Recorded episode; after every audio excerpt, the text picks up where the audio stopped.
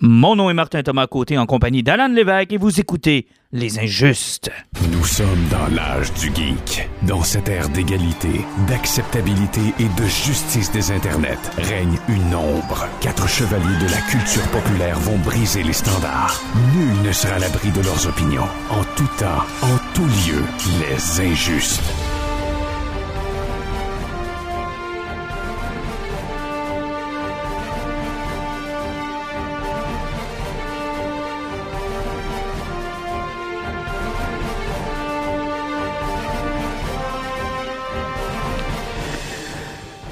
Bonjour Alan. Bonjour Martin. Et il va falloir que je refasse vraiment cette intro. hein. On est de 4 à 3 à 2. Ouais, ça dépend. là. Mais là, c'est la première fois qu'on fait ça à deux, par exemple. C'est vrai que c'est la première fois, puis euh, vous comprendrez qu'on voulait pas vous laisser avec un vide. Il y a beaucoup de stock qui sort en automne comme ça. Euh, puis Jean-Nic va avoir sûrement plein d'affaires à nous dire parce qu'il est du côté de Walt Disney World. Il est allé voir les, les, les parcs d'attractions qui ont fait faillite de Disney pour euh, Star Wars. Là. Ça fait que. Ah oui, mais j'ai hâte de voir parce que sa conjointe a, a acheté un sabre laser. Et il est magnifique. Ah, j'en doute même pas. Sabre laser de Darth Maul dans euh, Rebels.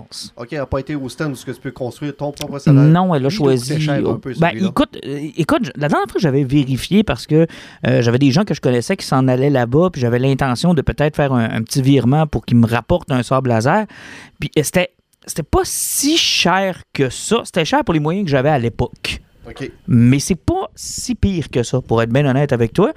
Mais euh, il y a aussi, évidemment, je pense que ce qui est prisé par les gens, c'est euh, les répliques. Parce que, tu sais, au-delà de celui que tu construis pour toi avec tes propres, euh, tu tes, tes- tes propres goûts, t'as ceux qui sont des répliques des, des sabres qu'on peut pas retrouver sur le marché. Tu sais, comme celui de Darth Maul dans Rebels, tu verras pas ça chez Toys R Us, là. Ouais, effectivement. Donc, ça te permet d'aller chercher euh, un sabre laser que tu n'aurais pas normalement. Puis je trouve que c'est quand même. euh, c'est quand même mais il est beau. Il est très beau.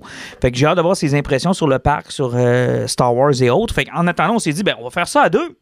Pourquoi pas? Ben, pourquoi pas? Puis euh, juste un peu avant l'Halloween, dépendamment de quand vous nous écoutez. Peut-être que c'est même le soir de l'Halloween. Alors, on vous souhaite bon Halloween. Et si vous écoutez après l'Halloween, ben, joyeux Noël! Parce que ce sera tout de suite après.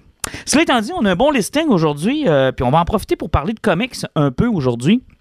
En particulier, on va se mettre à jour sur Batman euh, parce que, euh, bon, là, j'ai toujours de la misère avec son nom, lui. Comment est-ce qu'il s'appelle? Chip?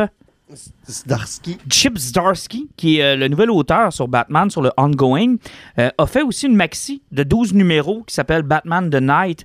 Euh, donc, on va. euh, The Night comme chevalier, là, pas The Night comme la nuit. Et euh, on va tenter de nous en jaser un peu. Il y a un deuxième euh, volume aussi euh, avec Zdarsky, mais ils sont rendus au deuxième volume en TP, puis un peu plus loin évidemment en single. On va vous donner notre appréciation sur cette série-là. On va parler de Transformers, hein, qui a changé de main. qui est maintenant rendu chez Skybound, chez Image Comics. Donc, euh, puis c'est Daniel Warren Johnson qui est au dessin et à l'écriture, Et si vous suivez ce podcast, vous savez qu'on aime beaucoup Daniel Warren Johnson. avec raison.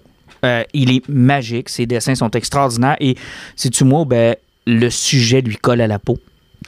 Ben, il, il- a, il fait un, un- post-credit, une, lettre à la fin qui explique que les Transformers ont comme défini sa jeunesse un peu, puis que quand il s'est lancé dans le dessin, son objectif pour dire qu'il était capable de dessiner, c'est s'il était capable de faire un bon Optimus Prime, puis de rendre son côté humain de son visage, que pourtant a aucune... Il, il est très Il n'y rectangulaire. a pas c'est triangulaire, d'émotion Il n'y a pas d'émotion, mais ils ont toujours réussi à y rendre des émotions quand même, Optimus Prime, puis ça a toujours été le défi qui a fait... et la journée que je vais être capable de dessiner un Optimus Prime, je vais être un dessinateur. Ah, puis honnêtement, tu sais, on en a vu de ces dessins, entre autres, dans des euh, séries euh, post-apocalyptiques où on voit les, le- le- ce- ce- cette espèce de de scène-là ou de euh, d'ambiance-là lui va bien, mais celui des robots des années 80, ça lui va encore presque aussi bien, sinon mieux. là.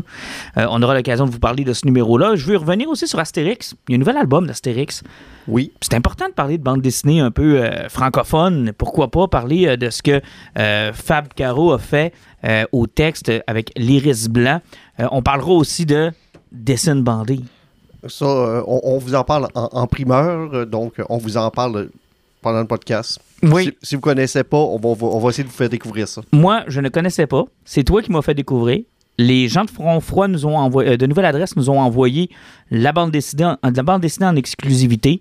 J'ai eu l'occasion moi, de passer au travers. Toi, il y avait déjà pas mal que tu avais déjà lu parce qu'il y a du stock de l'Internet qui se retrouve en papier, c'est ça? Effectivement, puis si, si on est membre Patreon, ben, on a des cases supplémentaires qui se retrouvent toutes dans la bande dessinée, mais on en jase tantôt. Bon, on en jase euh, tout à l'heure, effectivement. Donc, hein, on commence ça avec Batman et euh, Chip Zdarsky.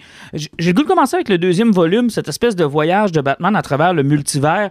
Euh, juste pour rappeler aux gens, quand Zdarsky a repris le, le volume de Batman, euh, c'est tout de suite après Tinian. Oui, Euh, Bruce Wayne n'a plus d'argent. effectivement.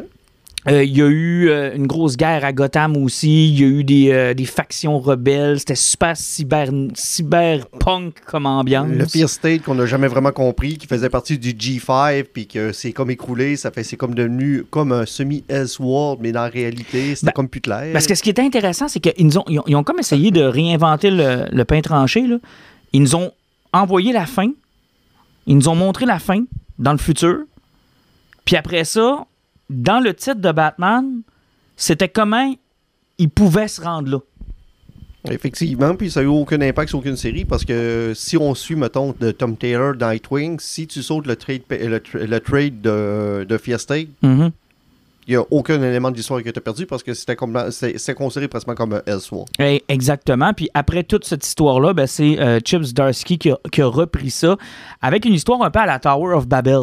Effectivement, donc on a le pingouin qui s'arrange pour qu'il meure puis que ça passe sur la faute de Batman. Donc Batman est accusé d'un meurtre. Batman a tué, fait le save, embarque parce que si Batman traverse la, lune, une ligne. Ben il y, a, il y a un plan de contingence pour arrêter Batman. Un peu comme euh, dans Tower of Babel, ceux qui n'ont jamais lu ça, ce qui est un, un classique de la Justice League des années 90, où euh, Batman se fait cambrioler des plans pour euh, faire tomber la Justice League au grand complet. là. Effectivement, parce que c'est le gars qui a un plan, puis on- on- on- c'est à l'époque où on riait toujours du fait qu'il est entouré de Dieu, puis qu'est-ce qu'il pouvait faire, qu'est-ce que pouvait faire un humain normal là-dedans. Et on, DC avait décidé de montrer qu'est-ce qu'il était capable de faire, donc il y avait un plan pour éliminer chacune des personnes de la Justice. Puis c'est Ra's al Ghul, hein, puis euh, Talia qui avait pris possession de ces plans-là pour les mettre en- en- à exécution. Puis dans le fond, dans Tower of Babel, le méchant, c'est Batman. Effectivement, parce qu'il brise la relation de confiance. Parce Ah. que aucun des membres de la Justice League aurait pu penser à tuer un de ses amis. Absolument pas. Puis lui, il essaie de faire comprendre à, Clark qui retrouve. C'est toujours un yin et un yang entre Batman et Superman. Puis il essaie de lui faire comprendre écoute, si Superman devient vilain, qui va l'arrêter? Qui va t'arrêter? Comment on va stopper ça? Vous avez tous des pouvoirs qui peuvent détruire la planète plusieurs fois En très peu de temps. en très peu de temps. Alors, c'était, dans sa tête à lui, c'était juste normal. Puis l'effet pervers que ça a eu, euh, Tower of Babel, c'est que ça a amené Batman dans cette espèce de tourbillon de psychopathe. Il était devenu presque. euh, il est devenu un personnage ultra désagréable, bête, renfermé sur lui-même. euh, un petit peu paranoïaque. euh, c'était les années plutôt sombres de Batman. Effectivement, mais il fallait aussi sortir peut-être d'un côté qui était plus léger de Batman, parce que c'était supposé d'être quand même quelqu'un qui a des gros troubles psychologiques, qui est hanté par la vengeance, un sentiment de justice. Et si tu le mets dans un univers qui est trop collé sur Superman, puis que les deux s'entendent très bien, on voit plus la différence qu'il y a entre les deux. Ils ont un point commun sur le résultat, mais le chemin pour y arriver est vraiment pas pareil. Tu es en train de me dire que si on fait pas ça, ils vont ressembler tous les deux à Bruce Wayne et Clark Kent dessinés par Jim Lee? Oui. On salue Jean-Nic. Si t'entends ça, il va, ça va le faire rire. Ok, euh, sérieusement, leur déguisement d'Halloween, là, c'était. On ne voyait que du feu. Ah, c'est assez incroyable. Mais bref, c'est de là qu'on sort. Donc, euh, euh, Zdarsky reprend le volume. Euh, Il y a le meurtre du pingouin. Failsafe rentre en, en ligne de compte. Et là, ce que j'ai trouvé brillant de la part de Zdarsky, c'est qu'on on reprend des éléments de Grant Morrison. Oui, effectivement, parce qu'on se rend compte que le plan de failsafe qui a été créé, c'est le Batman de Sub-NR. Zur- Zurenhar? Zurenhar. Euh, Est-ce que le Batman qui est euh, brun, mauve, jaune et noir, là, que, il y a Ben, c'est le, le Batman à l'état pur. exactement, c'est Batman sans la conscience, sans la famille. Ouais, sans Bruce Wayne, sans le, le pourquoi il est là. C'est- Batman tel qu'il serait s'il était à 100% Batman. Effectivement, puis ça, c'était dans à l'époque où il était mort, puis il revenait à la vie. Il s'était créé une double personnalité pour si jamais, si, dans le fond, c'est une principe de savoir, Babel, c'est comment éliminer Batman. C'est ça. C'est que si Batman déviait de sa route, ben, sa, sa personnalité qu'il avait créée prenait le dessus, puis euh, cette personnalité-là arrêtait Batman. C'était c'était comme un, un Batman de- par défaut. C'est comme, euh, tu sais, comment est-ce qu'on appelle ça, là, le mode sans, euh, sans échec, là? Oui. C'était carrément ça. Puis c'était- c'était brillant parce que c'était en cas où la, la psychologie de Batman était attaquée, en cas qu'il était en possession, en cas qu'il prenait de la drogue. Puis dans le cas de Grant Morrison, c'est ce qui est arrivé. il l'avait drogué, je pense, ou une affaire de même. C'est là que le Batman de Zen Noir fait son apparition. Puis dans Failsafe, c'est comme coup double. Parce que t'as ce Batman-là, mais t'as aussi une espèce de robot. Qui a été créé avec les archives de la, de Tower of Babel sur comment éliminer la Justice League au grand complet parce qu'il allait être vu comme un ennemi. Et donc, euh, Batman, on avait parlé de- ça, qu'il avait monté un plan pour réussir à l'arrêter, mais la Justice League, est tombée au grand complet. Donc, le plan final, Face va gagner, mais en gagnant, il a tué une arme qui l'a envoyé dans une autre dimension? Exact. On pense au départ que l'arme a tué euh, euh, Bruce Wayne et Batman. Puis on se disait, bon, ça y est, ça, ça va refaire encore ce qu'on a déjà vécu dans Batman là. Oui, sauf que en réalité, c'est Bruce Wayne de plutôt de- décider de plutôt que mourir, de s'envoyer dans un autre univers en espérant réussir à revenir. Et c'est ça qu'on suit dans le deuxième volume de Zdarsky et Chris la ride. c'est vraiment une belle ride. Sérieusement, moi, cette règle-là m'a surpris parce que, mais, on arrive dans un univers qui ressemble beaucoup au Gotham Killer, peut-être un petit peu plus noir. Mhm. Euh, les personnages principaux sont à peu près tous là. Mais le gros, la grosse surprise que tu as fait, presque mon premier numéro, c'est de te rendre compte qu'Alfred Pennyworth est là. Oui, il est vivant. Il est vivant. Et moi, que je lisais ça par mois, c'est là que j'avais eu une crainte. J'ai fait, OK, ils ont tué Alfred, ça fait longtemps, ils s'en ont débarrassé. Et on va suivre le problème de May qui veut pas mourir puis qui revient tout le temps. Genre, Et ça, ça euh, m'avait fait peur. ouais, genre, on va ramener ce Alfred-là de cette dimension-là. On va le ramener. Il va vivre dans la nouvelle dimension. Puis avec le temps, on va juste effacer. Ça sera plus important. Puis Alfred est là. Exactement. Mais c'est pas ce qu'ils ont fait. Non, parce qu'ils ont été ailleurs. Ouais, effectivement. Et euh, ce qu'on suit, ben, c'est un Batman qui se retrouve finalement dans un univers où il n'y a pas de Batman. Non, il n'y a pas de Batman et euh, c'est un empire criminel qui, qui règne sur la ville. Exactement. Puis avant de commencer à vouloir changer d'univers puis être euh, possible de se sauver, ben, il décide d'aider cet univers-là. Et c'est quand même assez intéressant. Oui, oui, oui, effectivement, parce que de toute façon, il n'y a pas vraiment de moyen de revenir, donc il décide de s'impliquer dans cet univers. Et ce que j'ai particulièrement apprécié, c'est qu'on a ramené Tim Drake. Ça faisait longtemps qu'on l'avait pas vu.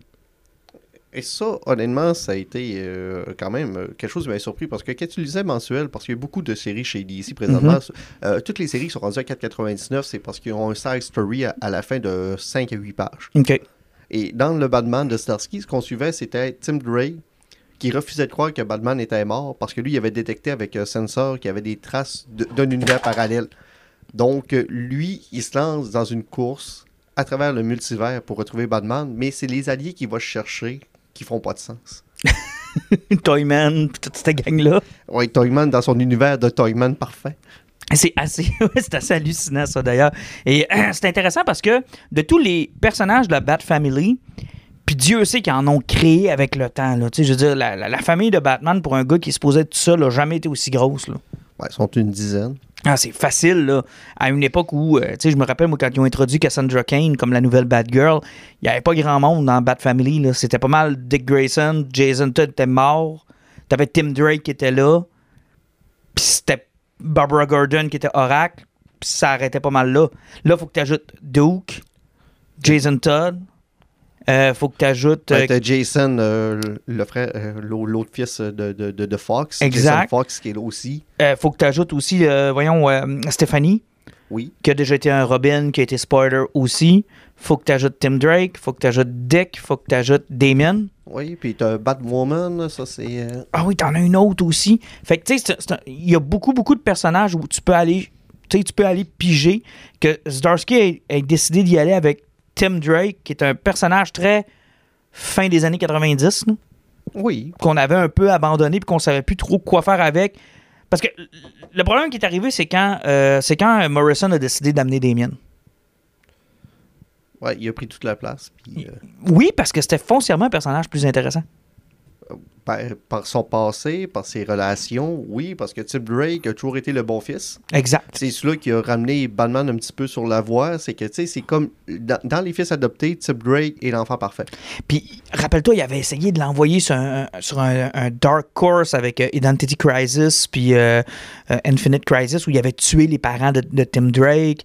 Il avait fait Bruce Wayne adopter Tim Drake. Il avait essayé de, de faire un parallèle entre Bruce puis Tim, puis il avait essayé de nous en faire comme son, son fils. Puis on dirait que Morrison a juste regardé ça et a dit Mais tu sais, rendu là, donnez-y juste un vrai fils. là.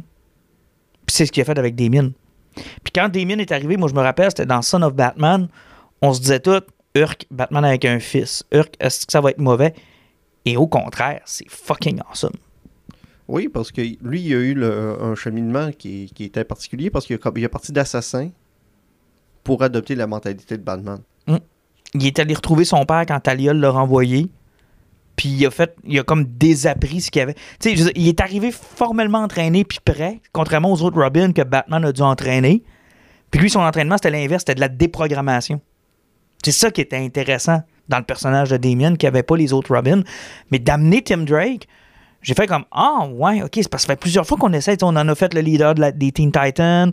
On a essayé de l'envoyer Red Robin à m'amener pour se faire écho à Kingdom Come. On a essayé, on a essayé plein d'affaires avec Tim Drake. On, a changé sa sexualité dans l'espoir de faire un personnage inclusif. On, on savait pas quoi faire de Tim Drake. Puis de l'avoir utilisé pour cette série-là comme c'est le seul qui va aller jusqu'au bout. Puis il y a une super conversation entre lui et Dick euh, dans, ce, dans ce side story-là qui est super intéressant sur comment Tim décroche pas puis il, il perd pas espoir puis c'est lui qui va aller chercher. De toute la Bat Family, c'est lui qui décide d'y aller. Je trouve ça intéressant.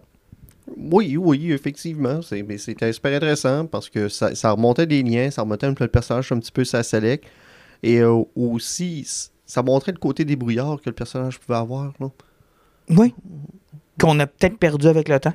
Ouais, oui. Puis, tu sais, ramener un vrai Robin aussi. Oui, parce qu'on oublie que le partenaire de Batman, c'est Robin. Ouais, puis tu sais, c'est- quand on dit ça, on parlait d'un vrai Robin, je parle de- avec les couleurs. Là. Oui, oui, avec le costume tout, là. Le, le- le kit est là au complet. Ouais, tu sais, parce que Damien, lui, il est dans le gris. Lui, il est plus stealth un peu que- qu'un Robin normal qui est, qui est vert, rouge et jaune. Ah, il en avait fait un espèce de costume un peu ninja aussi avec sa capuche puis tout. Puis il avait fait quand même quelque chose de bien, mais effectivement, de revoir le, le classique Tim Drake, fin des années 90, c'était très très bien. L'autre partie du deuxième volume, ben là, c'est là que le fun commence, c'est Batman à travers le multivers. Oui, parce que lui, il faut qu'il s'adapte, qu'il essaie de se trouver des alliés là-dedans. Donc, il essaie d'approcher Selena Kyle. Oui, c'est pas sa Selena Kyle. Ah, effectivement, ça fait que n'a pas la même mo- moralité qui est un petit peu ambiguë, mais qui, qui pointe du bon côté. C'est que non, il n'y a pas beaucoup d'aide de ce côté-là. Non, effectivement. Alfred, ben, c'est un bon gars, mais c'est pas son Alfred, absolument pas. Puis c'est pas quelqu'un que tu vois qui va vouloir le suivre non plus. Non, il est bien où ce qu'il est. Oui. Donc, euh, côté allié, là, dans ses ressources normales, il n'y en a pas. C'est qu'il il se tourne vers la rue. Exact. c'est là qu'il trouve un... C'est, c'est un petit gars, hein, c'est ça? Oui, exactement, il trouve un petit gars. Mm. Mais tu sais, ça, c'est euh, c'est- c'est- c'est- c'est classique Sherlock Holmes. Si t'es un bon détective, là, en général, tu cours après les orphelins qui courent partout dans la ville parce que les autres, ils entendent tout. puis Ils ont un pas. réseau. Ils ont un réseau parce que peu importe ce qu'ils sont, personne ne va les prendre en considération parce que c'est des moins que rien. C'est c'est des. Des voix tout nus, c'est- c'est c'est des clodos. Hey, tu vas remplir le, le- le blanc que j'ai, mais à quel moment il fait le saut dans les multivers? Ouais, c'est vraiment vers la fin, c'est c'est 15 bas contre le, le boss que j'ai perdu son nom, que Mhm. lui, il ouvre les portails parce que c'est sa mission, parce que lui, il voulait éliminer toutes les Batman. Ou tout, non, il éliminait toutes ses copies de lui-même pour devenir le- la alpha. Oui, non, il voulait faire le Joker. Il voulait devenir le Joker. Ah, j'ai lu ça, ça fait longtemps. Moi, je- Hey, euh, moi je- aussi, je suis en train de. Je, je réfléchis en même temps que je te parle. C'est que le gars est une version de Jack Napier. il, était une version du Jack Napier, puis il essaye de, de trouver la version qui va le faire jumper à devenir le, le Joker. Il essaie de devenir le Joker, puis il est pas capable. Puis là, il passe d'univers en univers pour essayer d'aller voir les Jokers, pour savoir comment ça marche, pour essayer de devenir un Joker. Et c'est comme Batman qui court après à travers le multivers. C'est là qu'il se ramasse dans l'univers de Burton où le Joker est réapparu. Il, est redevenu vivant. Oui. Après ça, il jump dans le dans l'univers de Adam West. Ça, ça, par exemple, l'univers d'Adam West, il n'y a, plus ses gadgets qui a été euh, désintégré par Failsafe, puis il a tra- traversé d'un autre multivers. Et donc, il, il vole la ceinture d'Adam West. C'est la, la, la Bat Utility Belt. Et à un moment donné, il se fait attaquer par un requin géant qui manque, il a arraché une jambe au grand complet, il fouille dans sa ceinture, puis il prend un shack repellent. le bat spray anti-requin. Comme dans le film. Et de répliquer, il fait comme j'en fais trouver un Batman qui est plus préparé que moi. Il Mais c'est parce que Adam West le regarde et il dit A Batman shouldn't have a utility belt. Puis il donne sa, sa utility belt, puis astique c'est cap. C'est tellement innocent. Puis il part avec la vieille ceinture des années 60. Honnêtement, c'est un bon flash, là. Ah, sérieusement, puis en plus, il jette pas, là, c'est pratiquement le page grand complet, le requin qui veut le manger, puis avec son bat spray, là, c'est. euh, euh, ce joke-là fonctionne? Ah non, c'est du génie. Puis honnêtement, c'est du gros fun euh, ce que Zdarsky est en train de faire parce que, tu sais, oui, on l'a déjà vu là, quand il avait fait The Return of Bruce Wayne, là, qui était, mais lui, c'était à travers le temps. Tu sais, t'avais un Bruce Wayne qui était euh, dans les hommes de Cro-Magnon, puis après Euh, ça, ça celui qui a montait. inventé le feu puis qui a inventé l'humanité. Ben, c'est ça. C'était un peu vilain. Là, c'est vraiment plus. Garde, on l'a perdu, puis il revient à travers différents univers pour revenir chez eux. Parce que c'est ça qui est le fun avec Zdarsky, c'est qu'il prend le personnage, il même plus à, ses- à ses sources, puis il utilise pas beaucoup de technologie. Tu sais, dans le premier volume, Batman, il est pogné dans la Watchtower sur la Lune. La tower explose, puis il faut qu'il réussisse à descendre sur Terre, Ah, ça, c'est. juste avec son costume. Et, et ça, ça dure environ 5 pages. On vous en avait parlé. Ça n'a pas de bon sens. Ça n'a pas de bon sens, mais Zdarsky se fait du fun avec ça. Il va chercher les limites du personnage, puis il essaie d'y pousser une coche en haut. Et là, là tu as du fun parce que tu te dis. Jusqu'où il va aller? Jusqu'où il va aller, mais ça fonctionne tout ce qu'il fait. Puis même dans le deuxième volume, Batman se fait couper une main, c'est qu'il se ramasse avec une main robotique à la Luke Skywalker. Oui, vraiment. Puis ça, j'ai, euh, quand je l'ai vu d'ailleurs, j'ai pensé à Jean-Nic s'il était là, il nous en parlerait la fois que Kirkman a coupé la main euh, à son personnage Rick, Oui. puis qu'il l'a regretté pendant des numéros. Sauf que là, là, il y a une main robotique, puis dans le troisième volume, qui est Gotham Noir, où ce que finalement Batman se bat écoute, avec la Bat Family puis Selina Kyle, il gagne à peu près tous ses combats contre Dick Grayson parce que Dick a, un élément qu'il connaît pas, la main robotique. Comme à un moment donné, il se bat avec, il reçoit un gaz d'en face qui le knock, puis il fait comme d'où est-ce que ça vient, ça? Il a jamais eu ça avant. Un peu, plus tard, il se bat avec, il essaie de l'assommer avec son ba- ses, ses bâtons. Batman pogne le bâton, le casse en morceaux. Là, Dick, il, il comprend pas ce qui se passe. C'est que lui, il est déstabilisé, c'est que Batman gagne toujours. Parce que, tu sais, il coupe une main, puis quand ça, on le voit dans le, dans le volume, j'ai fait comme, OK, ils vont-tu traîner ça? Ah, il le traîne puis il l'utilise. Ils vont-tu traîner ça? C'est-tu genre l'héritage que Zdarsky va faire au personnage? Ouais, ça se peut, par exemple, mais tu sais, est-ce que le monde va l'utiliser tant que ça par après? Ça reste à savoir, mais euh, pourquoi pas? Ben, j'ai pas trouvé ça bête. Puis en même temps, tu sais, quand ça fait. Ça va bientôt faire 100 ans, là. Tu sais, je veux dire, qu'est-ce que t'as pas fait faire au personnage? A pas grand-chose. euh, Gordon a déjà porté la, la batte armor, avec, euh, Tu sais, je veux dire, à un moment donné, il vient un, un bout où ce que, tu sais, si tu veux laisser ta marque sur le personnage, si tu veux euh, essayer de, de, de changer un peu la patente, puis de bouger les choses, ben, il te reste des affaires comme ça. C'est pas mal tout ce qui te reste. Ouais, tu sais, c'est- c'est. tu sais, Puis en plus, ça donne un petit côté euh, plus méta au personnage qui peut l'aider à sortir de certaines situations. Là, donc, euh, pourquoi pas, tu sais, le petit edge des fois qui pourrait manquer, là. Une force surhumaine pour juste une main, c'est pas quelque chose de majeur, mais ça peut l'aider. Puis je trouve ça quand même moins pire que toute l'espèce de technologie qu'on lui a fait utiliser à travers le temps. Tu sais, euh, je parle souvent de, ce qui s'est passé dans. écoute, là, je me souviens plus des termes. C'était avec euh, ou avec euh, avant. euh, où il y avait des guerres dans Gotham, ça, avait juste plus de bon sens. là. Je veux dire, les technologies que Batman. C'est pas pour rien qu'ils ont fait perdre sa fortune. C'est qu'à un moment donné, ils se sont rendus compte que, regarde, où est passé le bon vieux grappling hook, là? Les Batmobiles avaient juste plus de bon sens à la fin, c'est- drôle parce que c'est le même problème que James Bond a eu après Die Another Day. Ben, c'est, oui, là, on va avec euh, le, le- le- voyons, euh, Le véhicule euh, invisible. le véhicule invisible, euh, qui est l'impression capable de flipper comme voulait, mais euh, Ça, ça, ça avait plus de bon sens. là. Ouais, ça marchait plus. Narrativement parlant, ça, ça pouvait pas faire de sens. Effectivement, parce qu'après Timothy Dalton, c'est, c'est, c'est- c'est- c'est tombé euh, dans le Dans le gadget. dans le gadget assez solide parce que les, les trois films, là, j'ai perdu le nom de l'acteur, pourquoi? là? Pierce Brosnan. Pierce Brosnan, là, plus ça avançait, plus il en profitait. C'est parce que ça, c'est toujours le problème. Quand la technologie, les effets spéciaux te le permettent, tu vires fou. C'est le principe de la nanotechnologie que Mhm. le monde ne comprenne pas. Euh, si on prend, mettons, euh, c'était euh, Suicide Squad 2, Mhm. Euh, le personnage d'Idris Elba avait un petit gun, mais grâce à la nanotechnologie, il peut venir de la grosseur qu'il voulait. Sauf que il, y a- il faut qu'elle soit stachée quelque part, cette nanotechnologie-là. Ça fait que si, si son gun vient- finit par peser 30 livres, ça veut dire que ce 30 livres de nanotechnologie-là est toujours collé sur sa peau quelque part. Oui, puis c'est- la facilité aussi avec, la- tu sais, c'est un peu l'effet, euh, comment est-ce qu'on appelle ça, là, euh, quand, quand un problème, il est réglé par presque de la magie. là. Oui. Tu sais, tu je veux sais, dire, à un moment donné, tu te, tu te casses pas la tête. là. la montre avec un grappling hook, avec un laser, avec une bombe. Ben, euh, à m'amener, ça vient que tu fais le tour assez rapidement. Puis c'est ce qu'il avait fait avec euh, Daniel Craig. Il était revenu avec un James Bond qui était terre à terre, puis qui avait juste la base comme gadget. un Walter Pepe Cup, ça finit là. Exactement. Puis pour Batman, revenons à, à- à notre sujet, ben, c'est un peu ce que Zdarsky a fait. Puis c'est un peu ce qu'on a tenté de faire avec le personnage, de le ramener avec quelque chose qui est plus. Sais, parce que Batman, c'est quoi? C'est son esprit, son, corps, la façon dont il gère ses affaires, sa préparation, son anticipation, ses pouvoirs de détective. C'est ça, Batman. Oui, puis en plus, il est en train de travailler sur une déconstruction du personnage pour le remonter, parce que dans le volume 3, qui est Gotham War, euh, dans le fond, Kyle il a eu un plan, c'est que pour régler la criminalité puis les morts qu'il y a à Gotham, elle prend les criminels, les anciens henchmen du Joker, de tout le monde, de Double Face, de Scarecrow, puis elle les entraîne à devenir des voleurs efficaces. Ça fait que le niveau de crime dans la ville baisse un peu, parce qu'ils sont efficaces, puis il n'y a plus personne qui meurt. Donc, elle amène comme un statu quo. C'est que les riches se font voler. C'est le principe du Robin des Bois. là. C'est que les riches se font voler. Fine. Qu'est-ce que ça change? Ils sont déjà trop riches. Puis les pauvres en profitent, mais il n'y a plus de mort.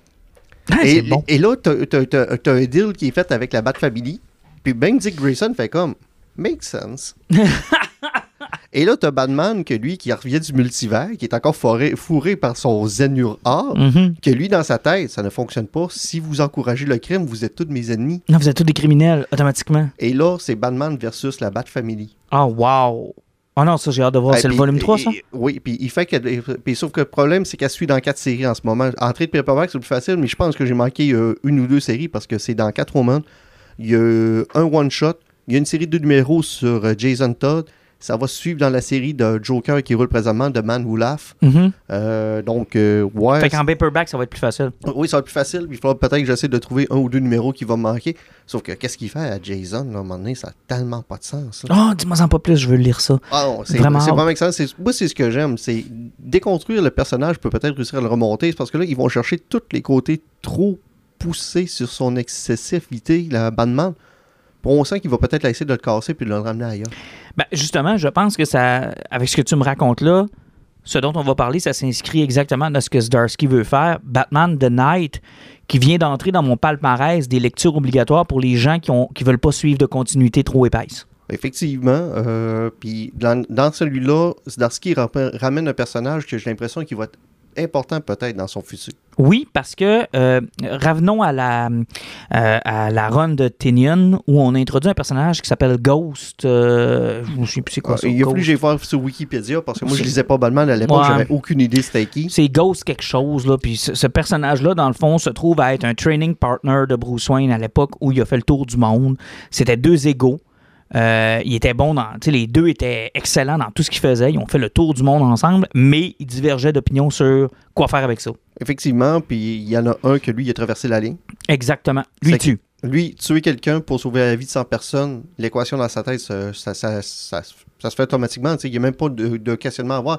Si, si une personne meurt pour en sauver 100, puis c'est un criminel, C'est comme un Batman 2, mais lui, il tue. Puis ce personnage-là était, était pas arrivé random dans, dans- la série de Tinian. Il était intéressant, il avait du potentiel. Euh, c'était... Puis encore une fois, c'est arrivé à un moment où la Bat Family euh, déborde encore de personnages. Je veux dire, ça arrête plus. Euh, quand c'est arrivé, je me disais, encore un, je veux dire, pauvre Duke, qu'on que Batwing qu'on n'utilise plus ou encore, tu sais, qu'est-ce qu'on fait avec ces personnages-là une fois que le hype est passé? tu sais, Ils ont, ils, ont, ils ont tellement. tu sais, Ils ont inventé, euh, comment est-ce qu'elle s'appelle, là, la punchline, qui est supposée être la nouvelle Harley Quinn. Ils n'ont pas le temps de l'exploiter. Il y a trop de personnages, ils sont pas capables. Ils, ils trouvent pas le moyen de. Puis quand tu inventes des personnages de même, tu attends toujours de savoir qui va avoir la bonne idée de le revisiter puis d'y donner un peu de. un peu de consistance, là, un peu de, un peu de, un peu de, de stock. Ouais, effectivement. Puis The Night sert un petit peu à ça. Ramener ce personnage-là, mais aussi, comme je parlais un petit peu à Martin euh, plus tôt, c'est que Batman, son mythos, ça n'arrête pas de grandir avec les années. Puis on connaît tout le Year One de Frank Miller. Il y a eu d'autres Year One aussi qui ont sorti à travers le temps.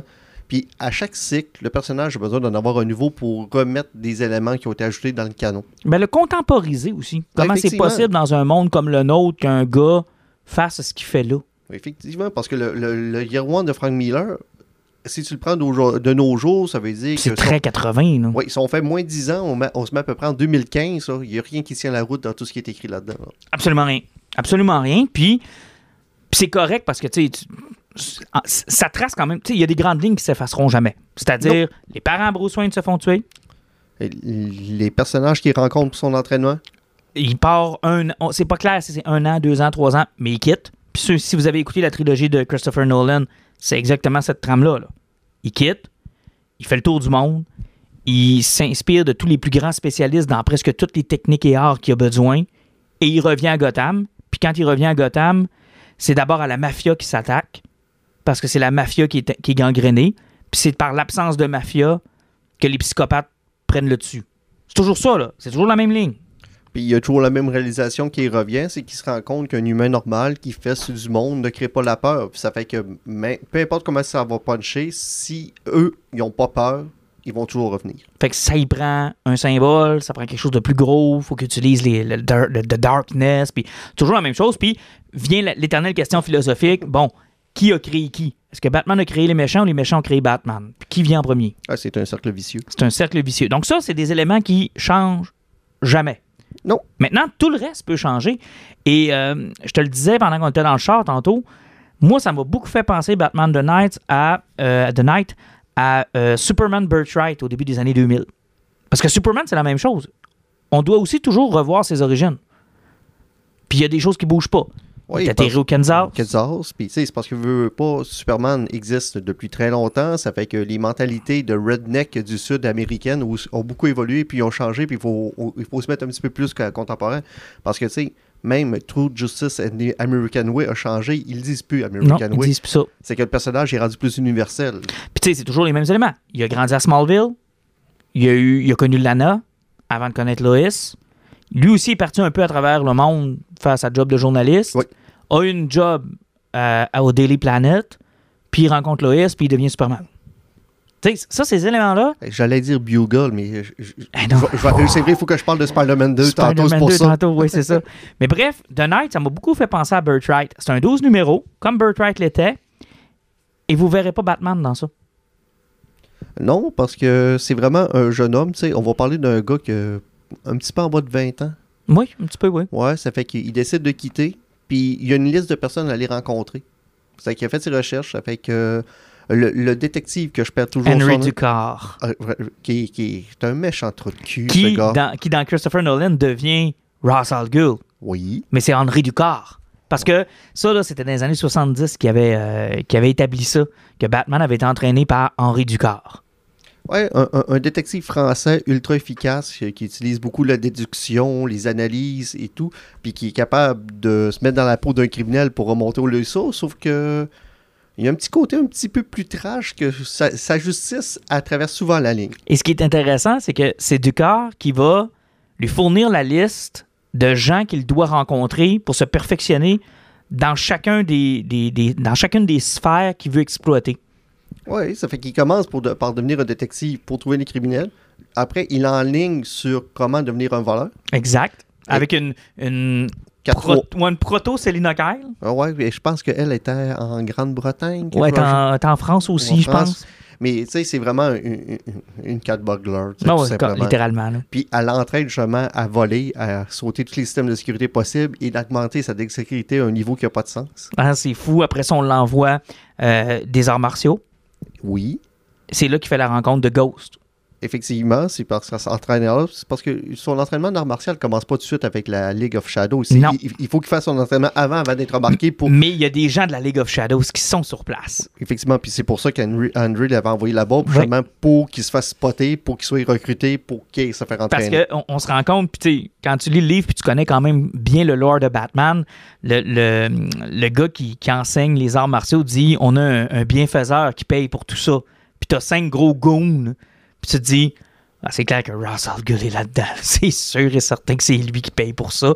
Puis après ça, bon, on lui fait faire le tour. La magie, Effectivement, le père de Zatanna. Exactement. Ça, c'est le bout qui, pour moi, a moins bien fonctionné, mais c'est correct. Après ça, un marksman, quelqu'un qui est capable de leur montrer à tirer du gun, tirer de l'arc. euh, Pour la précision. pour la précision. Et tout au long de ce voyage-là, les divergences entre Ghost et Batman sont de plus en plus apparentes. Effectivement, parce qu'il utilise Ghost pour euh, travailler le psyché de, de Batman plutôt qu'avoir des monologues ou ce qui passerait à rien qu'à ça lui-même dans sa tête. Là, il y a quelqu'un qui le contre-argumente. Exactement. Puis tu vois que les deux ont le même but, mais ils, ils utilisent des enseignements pas de la même façon. Oui, oui, pas de la façon, c'est que l'autre avec le marksmanship se rend compte qu'avec un sniper, il peut éliminer quelqu'un à distance sans rentrer en conflit avec lui, puis désamorcer une situation de façon très efficace. D'ailleurs, il y a une. En tout cas, je, je le dirai pas parce que je veux que vous lisiez le livre, mais il y a une situation justement avec le Marksman qui est très, très, très euh, lourde de sens sur l'avenir de Batman et de Ghost, puis sur la façon dont il voit les choses, puis comment mettre fin à, une menace. Et il y a même un, geste de Ghost que Bruce euh, que le Marksman va interpréter comme OK, toi, t'as pas, pas le cœur à la même place que Bruce Wayne. Oui, Toi, toi, t'es autre chose. C'est vraiment intéressant. Honnêtement, là, c'est la meilleure BD pas de Batman sur Batman. Moi, j'ai trouvé ça cœur. oui, oui, oui, effectivement. Tu sais, du début jusqu'à la fin, de la façon que c'est écrit, puis Sean, les personnages qui montent sur l'entraînement, c'est puis vraiment travailler sur chacun des points qui définit Batman. Puis vu que c'est un 12 numéro, il y a vraiment, vraiment le temps. Ah de oui. mettre le- du, du temps là-dessus puis de bien Vraiment. l'expliquer. Il n'y a rien qui est rushé. Euh, Zdarsky, il y a une plume qui est parfaite aussi. Qui est plus terre à terre. Oui, oui, parce que le personnage, je veux pas, s'il est très jeune, il n'y a pas de gadget. Ça fait qu'il y a beaucoup de ble- blessures, il apprend beaucoup d'erreurs. On voit un Batman non parfait qui apprend à devenir parfait. Et c'est euh, très bien écrit. Puis c'est drôle parce que j'essaie de me remémorer s'il y avait déjà eu quelque chose sur le parcours de Batman euh, à travers le monde. Puis j'ai pas souvenir de ça. J'ai pas souvenir d'avoir lu là-dessus. J'ai vu des épisodes, j'ai vu des souvenirs, j'ai vu que on- y en ont déjà parlé. Mais d'avoir quelque chose d'aussi précis sur son voyage, de ses rencontres, de ce qu'il apprend. Tu sais, je veux dire, dans la BD originale de Batman, c'est trois cases, ça, là. Oui, puis même sa relation qui monte avec Ra's al. Vraiment. Parce que Ghul, qui, sais, vraiment, qui veut, qui veut le faire, le, le- The Air of the, the Dragons, là, qui est supposé Mhm. prendre la place, la façon Demon's. Heart. Sais, la façon qu'il prend en estime, puis qu'il veut l'emmener là, puis que pour lui, quand de Bruce Wayne décide de partir, c'est un échec. Et, et c'est bon parce que tout ce qu'ils vivent là-dedans, c'est Tale of the Demon, mais raconté autrement. Parce que dans Tale of the Demon, euh, Batman, euh, quand on, les premières apparitions de Ghul, puis ça avait été super bien repris dans un Batman Animated Series euh, qui s'appelle justement Tale of the Demon, où ce qui rencontre Ra's al Ghul pour la première fois, qui lui le voit comme un successeur à son empire. Mais à ce moment-là, dans les deux histoires dont je te parle, Batman est Batman. Il, il est plus vieux, puis c'est déjà fait. Puis ça, je pense que c'est ce que Christopher Nolan a contribué. D'amener Russell Gull plus tôt dans le parcours de Batman. À un moment où Batman n'est pas Batman. Effectivement, parce que ça fait du sens qu'il soit entraîné par cette gang-là. Oui, ça fait du sens. Puis dans Batman Begins, c'était super bien fait. Ouais. Puis ils reprennent quasiment. Ils ont quasiment canonisé ce que Batman Begins a fait. Ouais, Puis tu parlais de Batman Animated. Moi, c'est, ça reste un des, un des épisodes que j'avais beaucoup aimé parce que pour une série animée qui était faite pour les jeunes enfants à cette époque-là, il y avait beaucoup, il y avait très bien travaillé le côté là, qui était égalité entre les deux personnages. Quand les deux ils ont dit on est des ninjas, on est égal, on se bat sans, gadget, euh, sans gadget, sans cachette. Mm. Et la première chose que Batman fait, c'est qu'il enlève son corps. C'est Bruce Wayne qui affronte Ra- Ra's al Ghul. C'est qu'ils se battent vraiment en égal. C'est pas Batman, c'est Bruce Wayne. Il, il son identité puis il hésite même pas. Mm. Ah, c'est tellement une bonne série, ça. Quand euh, Ubu, qui est l'espèce de, henchman de, de le bouscule tout le temps, puis OK, strike one. il, le fait deux autres fois, puis là, bang, il casse la gueule. Mais euh, vraiment, moi, je vous le conseille. Batman The Night, maintenant, euh, The Night, j'ai toujours ma ma mauvaise idée de mettre un S, là, mais va faire partie de ces lectures, pas obligatoires, mais facilitantes pour quelqu'un qui veut juste lire du bon Batman. Effectivement, puis euh, pour le monde qui veut apprendre à connaître un peu le personnage, savoir c'est quoi ses motivations, pourquoi il est comme ça, euh, c'est où ce qui commence, puis où ce qui finit, puis aussi ses limites, où ce qui commence, où ce qui finisse. Euh, tout le thème de Batman et sa personnalité est travaillé au grand complet là-dedans. Ça fait que, tu sais, c'est comme une belle petite encyclopédie pour cerner le personnage Mm. et ça fonctionne très bien. Ça s'appelle Batman The Night euh, par euh, Chip Darsky. Euh, on n'a pas parlé du dessin, mais le dessin est très beau, hein, soit dit en passant. Un peu manga. Peu, c'est euh, Carmine Di Giordominico là, qui Ouais. dessinait ça. Je ne pourrais pas dire qu'est-ce qu'elle a fait d'autre avant, mais, Mais un petit peu manga, hein, un petit peu. J'aime ça, je trouve ça beau. C'est bien dessiné, c'est pas euh, désagréable à l'œil, ça va bien passer le temps. Euh, ça, ça va traverser le temps, je veux dire. Puis euh, honnêtement, le volume, hey, c'est toi qui me l'as euh, qui, me l'a commandé. Là. Sérieux, le volume est beau. Là. ouais, le hardcover il est vraiment Hey! Sérieux, il est magnifique là, avec la jaquette, tout, il est vraiment très très beau. Donc euh, disponible, je sais pas, probablement qu'Urban euh, Urban Comics va en faire une version française. il est déjà publié. Il est publié? Oui. Sérieux, ça, ça vaut la peine. Si vous le pognez en français, là, allez vous le chercher, c'est vraiment très bon. Parlons de Transformer More Than Me, yes. Plus que ce que rencontrent les yeux. Euh, je suis surpris. Parle-moi d'abord. aux dernières nouvelles, Transformer ont été chez Dreamwave pendant des années avec Pat Lee.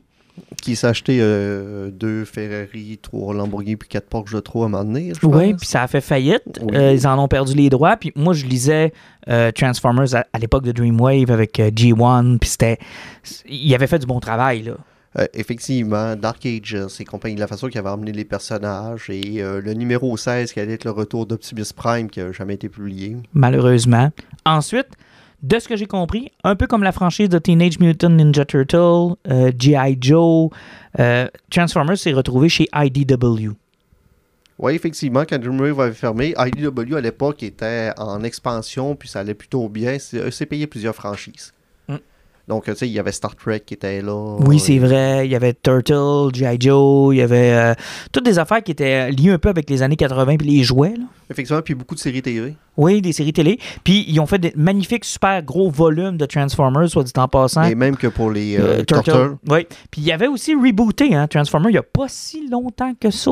Euh, juste avant de perdre la franchise, il avait rebooté. Il avait fermé leur univers, puis il avait recommencé, puis ça a fait un an et demi, je pense, avant de perdre la série.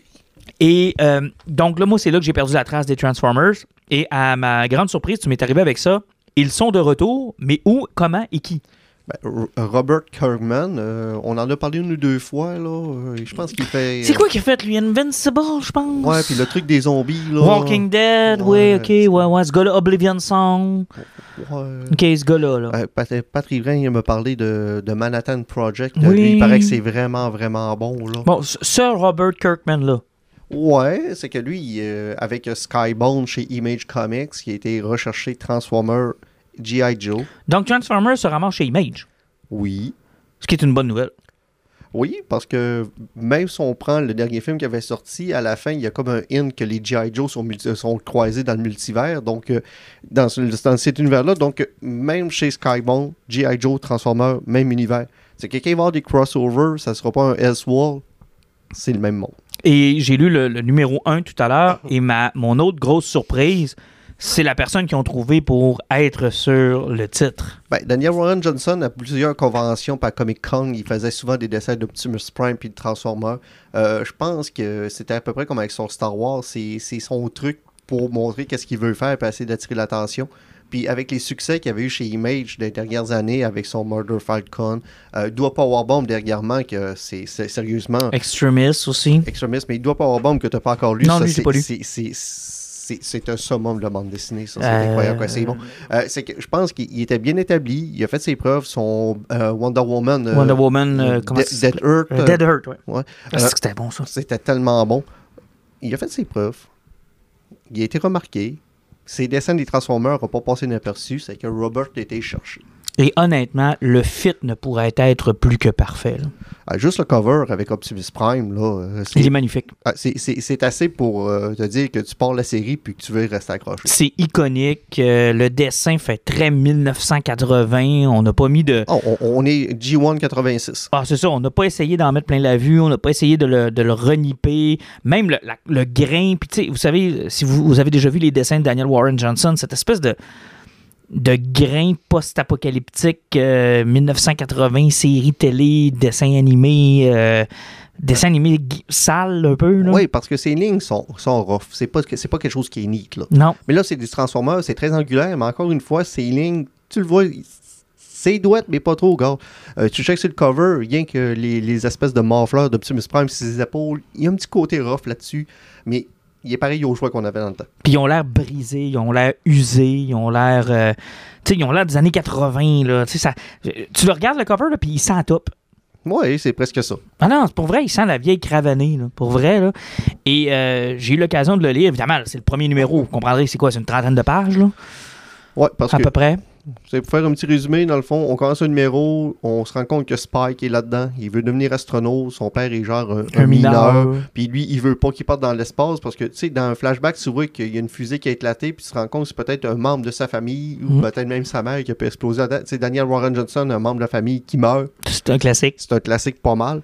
Euh, donc, euh, il part un soir, il veut monter sur une montagne pour aller checker les étoiles avec euh, une de ses amies de filles. Parce que lui, euh, il veut devenir astronaute, puis ça l'intéresse. Puis quand il arrive là-bas, il y a un tremblement de terre, il y a un bout de la montagne qui s'écroule, puis l'arche sort. Puis à l'intérieur, ben, il y a des robots. Qui sont brisés, comme exactement au début de G1 de 86. On se rend compte qu'il y a eu une bataille. Toutes les, les Transformers se sont fait détruire, sont à l'intérieur de l'arche. Et là, tu as Jetfire qui est là, qui reboot Teletran, euh, Teletran One, puis qui fait réparer les Transformers, mais de façon aléatoire. Parce qu'on se rend compte que Jetfire était parti sur une mission, c'est une une centaine d'années, pour trouver des ressources pour sauver Cybertron. Mais pendant la centaine d'années qu'il est parti, la guerre, La entre, guerre a éclaté. entre les Autobots et les Decepticons a éclaté. C'est que le premier robot qu'il lève, c'est son ancien commandant, Starscream. qui est rendu le leader des Decepticons. Mhm. Et ça fait que c'est une très mauvaise idée parce que Jetfire se fait un peu goler. Et, là, évidemment, bon, les autres se réveillent. Puis là, pourquoi là, lui se sent coupable d'avoir euh, réveillé Starscream en premier. il comprend pas ce qui se passe. Puis moi, ce que j'ai beaucoup aimé, c'est qu'à un moment donné, tu vois, il y a Bumblebee qui traîne un coup à terre. Première chose que Starscream il fait, c'est qu'il tire une balle dans la tête. Euh, J'ai l'impression que Daniel Warren Johnson il a voulu s'éloigner de la, de la popularité que Bumblebee a eu dans les dernières Des années dans les films. Il a même eu son propre film à lui. Mhm. Euh, même dans le dernier film, Bill Soir, euh, Bumblebee meurt pendant un bout du film. Parce qu'on voit qu'il va essayer de le tasser par redonner euh, Le focus au vrai. là. au vrai, Optimus Prime et Mhm. compagnie. Euh, donc, ça commence de même, mais, donc, puis, il n'y a pas de Megatron. Non. Même pas de hint, là. Tu sais, on aurait pu croire que le premier numéro allait se terminer avec un. Moi, je m'attendais à ça, là. À un, à un genre de. Oh, c'est Megatron? Oh. Non. non. Puis, tu sais, il veut commencer ça léger. Ça fait qu'au côté euh, Autobots, t'as Ratchet et Optimus Prime qui se font réveiller. Puis Teletron, en, rem- en remontant des robots aléatoirement, mais il lève plus de Decepticons que d'Autobots. Ça fait qu'Optimus Prime fait comme, on met tout le monde dans mon trailer, On s'en va. on s'en va. C'est Puis avant de sauver, il gonne Teletran pour qu'il arrête de lever des, des- des robots. Mm. C'est que du côté des Decepticons, on a Starscream, Skywarp puis Sunwave. Ouais. Euh, donc, ils sont déjà en avantage, surtout Sunwave avec Ravage et compagnie. Donc, euh, Ah non, c'est tellement bien fait. C'est bien dessiné, c'est le fun, ça se lit bien. Euh, tu sais, je- passe au travers d'une trentaine de pages en quoi, deux, trois, euh, quatre, cinq minutes. Oui, c'est sûr que tu peux prendre plus ton temps pour regarder le dessin. Là. Ouais, ouais, là, c'est parce que je voulais le lire pour être sûr de, de comprendre l'histoire, où est-ce qu'on s'en allait. Mais effectivement, ça, ça, ça me prendrait une relecture. Mais la première chose que je t'ai dit quand je l'ai fini, c'est ça va me prendre le trade, ça, là. Ah, moi, j'espère qu'il va y avoir des versions de luxe avec des pages plus grosses. Oui, parce que. Puis on inverse. hein. À un moment donné, il y, a, il y a- une page qui est inversée, qui est en format paysage. Super bien fait pour qu'on voit, genre, Optimus Prime en van au complet. Puis c'est vraiment bien fait. Là. Tu fais comme, oh ouais, ça, c'est bien pensé pour montrer l'espèce de proportion de. C'est un gros troc. Ouais, oui, puis tu sais, c'est montrer aussi que son amour qu'il a, puis qu'il voulait montrer ses robots, puis c'est ce qu'il dessine. Non, euh, euh, on, on voit que c'est un projet qui tient à cœur, euh, qui est bien mené jusqu'à date. C'est que le premier numéro, c'est très léger, on sait pas trop ce qu'on s'en va avec ça, mais on sent que c'est en bonne main. C'est prometteur. Puis tu sais, dans les trades qu'il va falloir que je me pogne, là, ça, puis ton Wonder Woman de la, de la dernière fois qu'on s'est parlé. Ah, j'ai, lu deux- j'ai lu le deuxième numéro aujourd'hui. C'est-tu puis, encore aussi bon? euh, Wonder Woman contre l'armée américaine, là. Wow! Et qui gagne? Ben, euh, s'il faudrait pas. Mettons qu'on il, il pourra pas envoyer ben maintenant il est en Israël ce mois-ci. hey, on parle de bande, de bande dessinée québécoise maintenant. Alex Lévesque et Dessine Bandé. Je ne connaissais pas ça. Quand on a annoncé que la BD s'en venait, tu m'as envoyé ça en me disant ça, ça nous prend ça, faut qu'on parle de ça. Euh, puis tu m'as dit ça comme si je savais c'était quoi. J'aurais probablement dû. Il m'a dit non, c'est parce que tu m'as dit c'est pas parce, c'est parce que t'allumes pas. Tu m'as envoyé quelques planches. Il n'y a plus de nouvelles sur Facebook, il reste rien qu'Alex Lévesque à lire là-dessus. que- Et effectivement, après avoir vu quelques planches, j'ai dit Ah oui, je connais ce gars-là, je connais ça, j'en ai déjà vu, j'en ai déjà lu. Et là, je me suis mis. euh, merci aux amis de Front Froid, Une nouvelle adresse. une nouvelle adresse, qui m'ont envoyé, euh, qui nous ont envoyé la copie de Dessin Bandé qui sort en début novembre. hein. Euh, ça doit être dans les alentours du première semaine de novembre. Ouais, c'est le 1er novembre qui sort, c'est cette semaine. Et je regardais, je l'ai lu au complet. Qui risque c'est cave? Moi, ce que je, le, le côté qui m'a marqué dans ce dessin-là, c'est parce que ça, ça ressemble beaucoup un petit peu à Cyanide de la Happiness. C'est des bonhommes avec des grosses têtes rondes. C'est pas très, très, très stylisé. C'est très. Sais, c'est des dessins d'un enfant de 5 ans à peu près, là. Sauf que, comme Cyanide de Happiness, où ce que ça poigne, c'est dans l'humour qui est très cru, très rude et très amoral.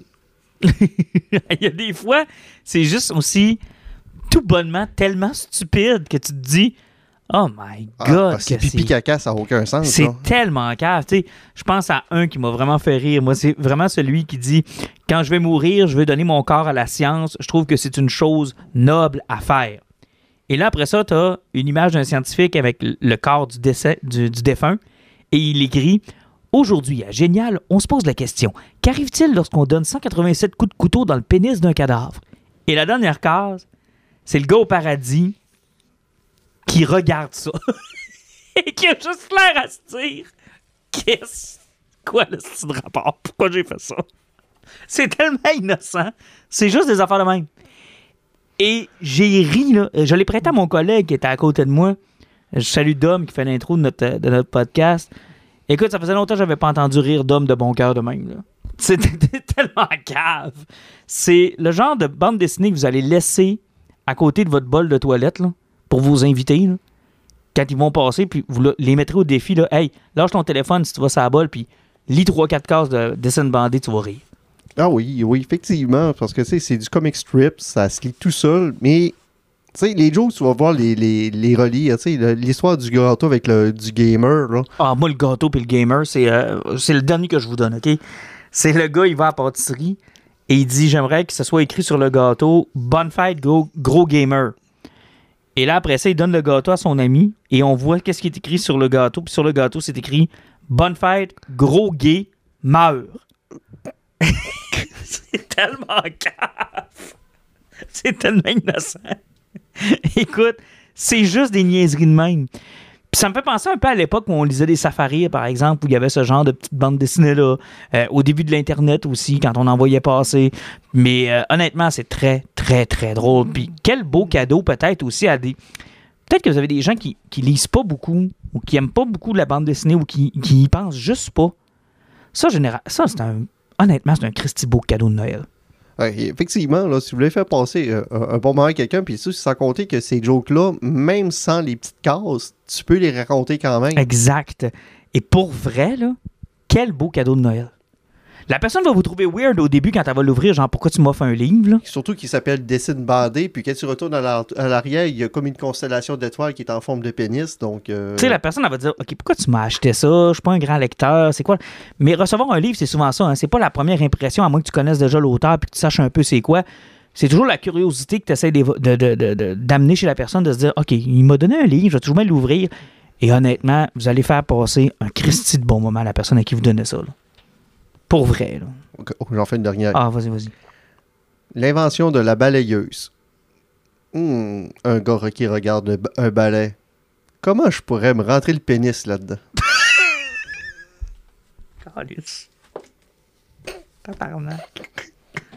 OK, c'est juste pour ça. oui, ben, c'est trois cases. Mais c'est juste des affaires de même. Puis des fois, il y a des fins alternatives. Oui, ben, effectivement, parce que euh, quand tu suis sur Facebook, il y a certaines BD où il y a une quatrième case ou cinquième case qui serait un petit peu trop grivoise. Donc, Mhm. euh, est seulement pour les membres Patreon, parce qu'on peut encourager Alex Lévesque sur Patreon. Euh, donc, on est capable de suivre ses, ses évolutions, ses dessins, parce qu'il se lance beaucoup dans l'humour. Il est souvent à Montréal. Et je- il a fait Oui. couple de trucs avec Julien Bernatchez, si je me trompe pas, à Montréal. Donc, euh, Mais honnêtement, c'est très, très, très, très, très drôle. Moi, je vous le conseille, puis je vous le dis, là, ça, ça va être votre nouvelle lecture sur le bord du, euh, sur le bord du bol. Ah, puis sérieusement, suivez qu'est-ce que Nouvelle Adresse publie. là. J'ai l'impression qu'on on, on va avoir des belles surprises dans les prochaines années parce que Nouvelle Adresse, c'est eux qui ont publié aussi les pires moments de l'histoire. Oui, c'est vrai, avec Charles Beauchesne. Euh, le 20 novembre, on a euh, Skate Park de Jake Dion. Oh, ça, j'ai hâte d'avoir ça. Oui. J'ai hâte, j'ai hâte, j'ai hâte en tabarouette de lire ça parce qu'il avait abandonné un peu le projet. hein. Il avait commencé, Ben, c'est une idée qu'il y avait eu longtemps avec un de ses c'est ça. Puis on avait vu quelques esquisses, quelques trucs, mais on n'avait pas réussi à avoir le produit final. Là, parce que bon, Turbo Kid, après ça, Jardin Mécanique, après ça, euh, Alice. Alice, euh, sa chanson noire, ça n'a jamais vraiment arrêté pour Jake. Puis là, ils ont eu le temps de finir le projet. Ils le sortent euh, cette année, puis honnêtement, ça a vraiment l'air bien. là. Oui, je suis vraiment curieux de lire ça. En fait, je suis un peu triste de ne pas pouvoir aller au lancement, en fait. Ouais, mais on va certainement trouver moyen de parler à Jake. Euh, c'est sûr qu'on va trouver le, le moyen de parler à, à Jake. Puis tiens, on va terminer notre aventure BD, puis après ça, on parlera de Spider-Man. Ouais. Euh, c'est le nouveau Astérix qui est sorti cette semaine. Puis euh, je vous en avais déjà parlé euh, de l'autre d'avant qui était euh, le Griffon, si ma mémoire est bonne. Ben, sûr que tu avais dit qu'il était pas très bon. là. Astérix et le Griffon. Non, j'avais aimé ça, Astérix et Ok. le Griffon. J'avais vraiment aimé ça. Euh, Astérix et le Griffon, c'est là-dedans qu'il y avait un soldat romain qui s'appelait Fake News. Fake Ah, News. ouais. C'était très, très bon. C'était très drôle. Puis euh, ça fait deux ans, euh, deux, trois ans qu'il m'envoie les derniers albums d'Astérix. Puis euh, pour vrai, l'Iris Blanc, c'est très drôle. C'est cave et c'est très drôle. Euh, en gros, c'est qu'il y a un nouveau méchant qui s'appelle Vice et Vertu. Donc c'est ça son nom, Vice et Vertu. Et c'est un coach de vie. C'est un gars aux pensées positives. Donc, tout ce qu'il fait, c'est, tu sais, là, les hostifies de pensées positives sur Facebook, là, avec les grandes phrases qui mènent nulle part et qui veulent rien dire. Bon, ben, ce gars-là, c'est le champion de ça. Et il convainc César d'aller au village pour convertir les Gaulois à la pensée positive. Puis il réussit. Fait que là, tous les Gaulois deviennent des pacifistes qui ont des pensées positives, mais les Romains aussi. Il y a juste Obélix et Astérix qui embarquent pas là-dedans. Et quand ils battent les Romains, les Romains disent juste des choses positives avant de lui crisser le voler. C'est- C'est tellement innocent. Et honnêtement, c'est vraiment, vraiment bon. Euh, les dessins sont superbes, toujours comme C'est d'habitude. aussi drôle que dit Astérix Est-ce que je peux être poli avec le jeu? Non, c'est, écoute, c'est, c'est, c'est du classique. Puis ils ont même réussi à faire une joke avec les pirates parce que les pirates étaient pas là. Puis ils ont réussi à placer une joke avec les pirates et j'étais très satisfait. Très, très, très content de- que les pirates soient encore dans ce coudonc, album. il est rendu avec du texte, Charles d'Astérix? Euh, beaucoup de textes, pour vrai, là. Vraiment beaucoup, beaucoup de textes. Et euh, ça m'a quand même pris un certain temps. Là. J'ai Euh, l'impression de voir du Achille Talon qui tourne les pages. oui, pour passer au travers, là, ça a quand même pris, euh, ça a pris du temps. Mais honnêtement, c'est un beau moment. L'Iris Blanc, c'est Fab Caro qui est l'auteur du livre, qui est un BDiste donc français. Puis euh, les dessins sont de Didier Conrad. Et honnêtement, c'est très, très fidèle à l'esprit de Goscinny et Uderzo. C'est un album qui est digne d'Astérix. C'est très drôle. Il y a beaucoup aussi de, euh, de critiques de notre société d'aujourd'hui aussi, au travers, que j'ai trouvé intéressant.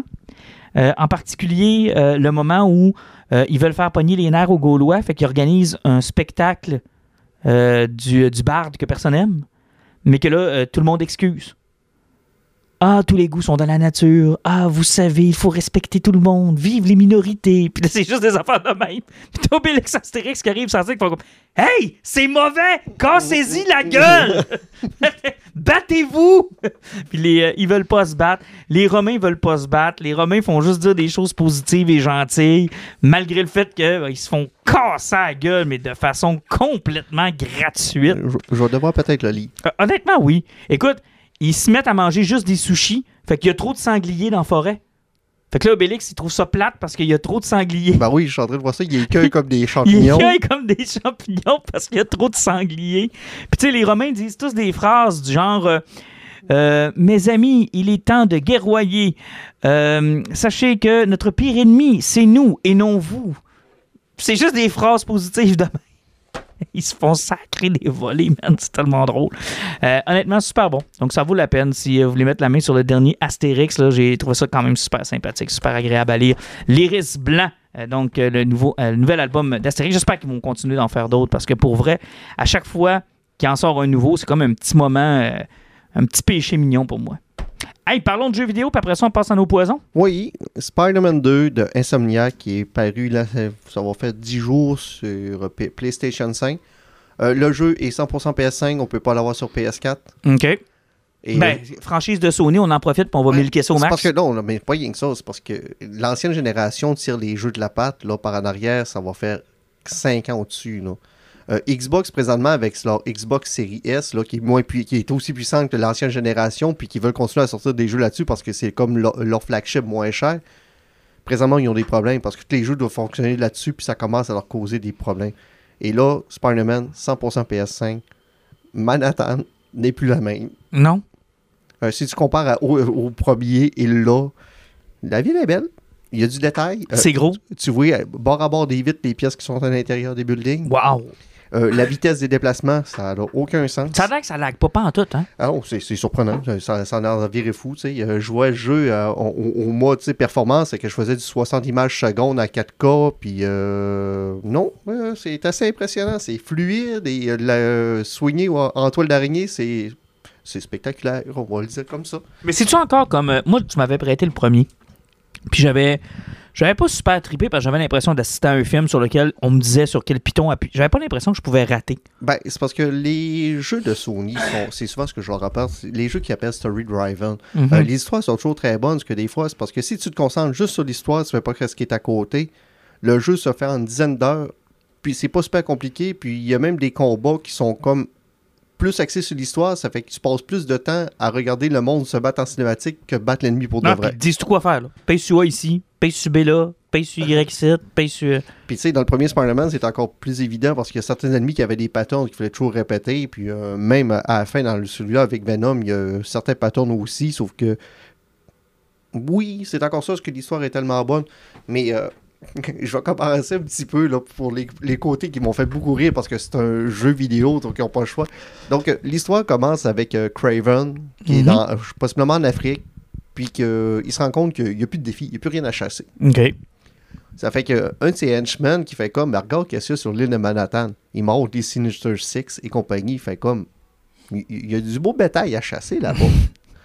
Ça Craven décide d'aller tuer genre Scorpion et compagnie, tous les vilains de Spider-Man Wow. Sur Manhattan. Ça fait qu'il arrive sournoisement avec la stealth technologie. Il emmène avec lui 65 000 Vitol, 200 000 tanks, 28 000 chiens robots, 75 000 vautours robots et 1,5 million henchmen. Mais personne ne s'en rend compte, ça passe inaperçu. Puis en trois jours, il se fait 15 km de souterrain, se bâtit trois maisons, envahit 75 euh, manoirs, euh, mais personne ne s'en rend compte. Ben, t'as peu, y est-tu, euh, Est-ce qu'il a eu des conseils des gens de Numénor dans la Ring of Power? C'est- C'est-tu les mêmes bateaux? C'est les mêmes genres de bateaux? Non, mais tu sais, c'est parce que c'est un jeu, puis il y a- y, y ses tanks, puis ses véhicules, puis ses gars partout dans la ville. Mais tu sais, à un moment donné, tu fais comme. Personne n'a vu ça? Euh, c'est sûr que la carte côtière, à un moment donné, aurait fait. Euh, Un petit check-up à, à, à, à l'improviste ah, ici, il là. a qu'à sais qu'il y avait la vague que ça a dû faire, là, qu'elles sont arrivées. Ouais, mais c'est un jeu vidéo. Exactement, puis ça prend des ennemis à botter. Ben oui, m'amener, là. Et L'autre point, euh, puis que plusieurs personnes ont changé. euh, Il y a encore des stealth missions avec MJ, Ma- Mary Jane. OK. Elle est capable de passer à travers euh, plus de Hunter ou ben de symbiotes en 3 minutes que Spider-Man puis Miles Morales ensemble. Wow. Et puis elle a rien qu'un taser. Mais c'est MJ. Ah, c'est- sérieusement, là, ouais. Strong female character. C'est parce qu'ils ont voulu rendre ça peut-être plus facile peu que le premier, c'est mission de stealth, mais ça n'a aucun sens. Et si, vous allez sur Internet, vous cherchez Mary Jane OP, là, pour Overpower, puis euh, non, c'est c'est- c'est- c'est assez Wow. spectaculaire. C'est bon, c'est bon. Le- L'as-tu fini le jeu? Tu passes au travers? J'ai fait mon platinum un matin. Tabarnak, combien d'heures t'as mis? Euh, le jeu, je- euh, pour aller chercher mon platinum, on va parler à peu près 25 heures. C'est assez rapide. Si tu fais juste l'histoire, là, t'en as pour en 10 et 15 heures. C'est quand même pas si pire. Non, c'est assez rapide. Pour le prix que ça coûte, là? Oui, sauf que c'est- le genre de jeu qui a de la rejouabilité. Moi, je l'ai fait à genre en normal, mais si tu le fais à hard, ça se peut que tu sacs. Le premier, je l'avais fait à hard, mais euh, vers la fin du jeu, les combats contre Venom, euh, pour moi, j'aurais sacré. Parce que c'est ça qui est le fun avec cette histoire-là. Tu commences avec Craven, Mhm. euh, puis tu suis son histoire sur pourquoi il fait ses chasses. Euh, avec les side quests, dans le fond, ce qui te permet, c'est de développer l'histoire du personnage un, un peu plus. Donc, lui, il, est-tu pour de vrai, là? Ça fait que, tu sais, Scorpion, il meurt, là. C'est- OK, that's it, that's all. il, il est vraiment mort. Ils font-tu référence au premier ou ben euh, c'est carrément juste une nouvelle histoire Non, that's c'est vraiment une suite directe du premier. OK, OK, direct, direct. Direct, direct, puis c'est une suite du DLC plus du jeu Miles Morales qui avait été comme une suite, qui était comme un, gros DLC. Donc, euh, tu joues avec les deux Spider-Man. OK. Que, que tu interchanges, que tu veux, c'est que les deux ont des pouvoirs différents. OK.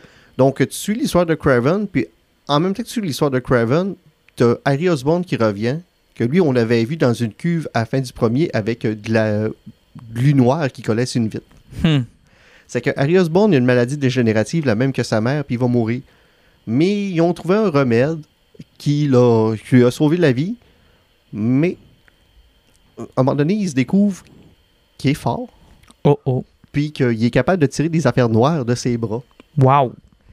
Et là, tranquillement, pas il devient Venom. Puis de la façon qu'il approche, tu sais, on a vu le, le Venom qui avait un petit look militaire Ouais, ouais, ouais. quand, quand c'était. euh, Mais Venom n'était pas dans le premier?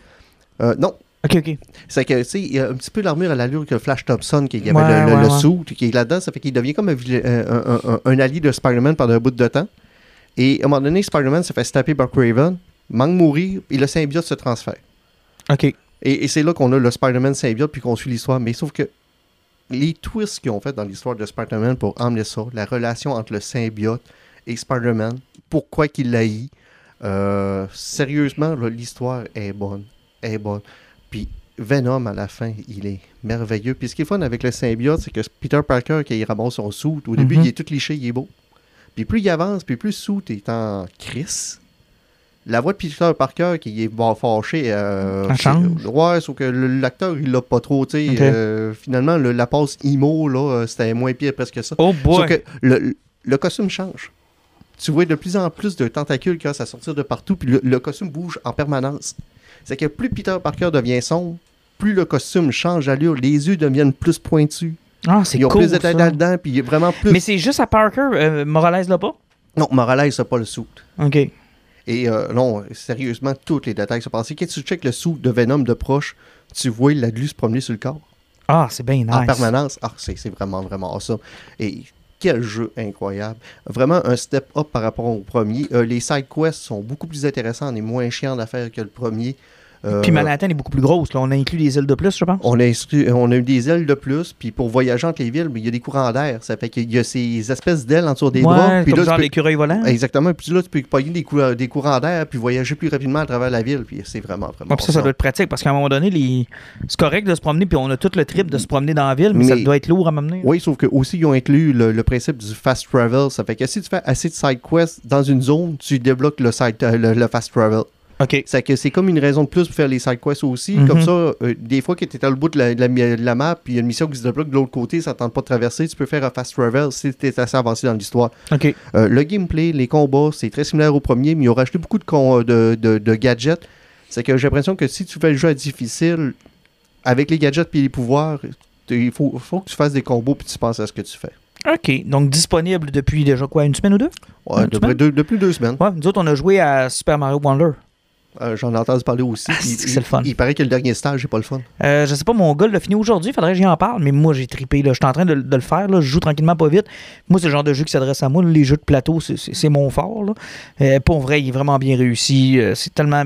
Tu sais, il n'y a plus de temps. Ça, c'est c'est quand même. Ça nous a pris du temps avant de se rendre compte que c'est une bonne chose qu'il n'y ait plus de temps.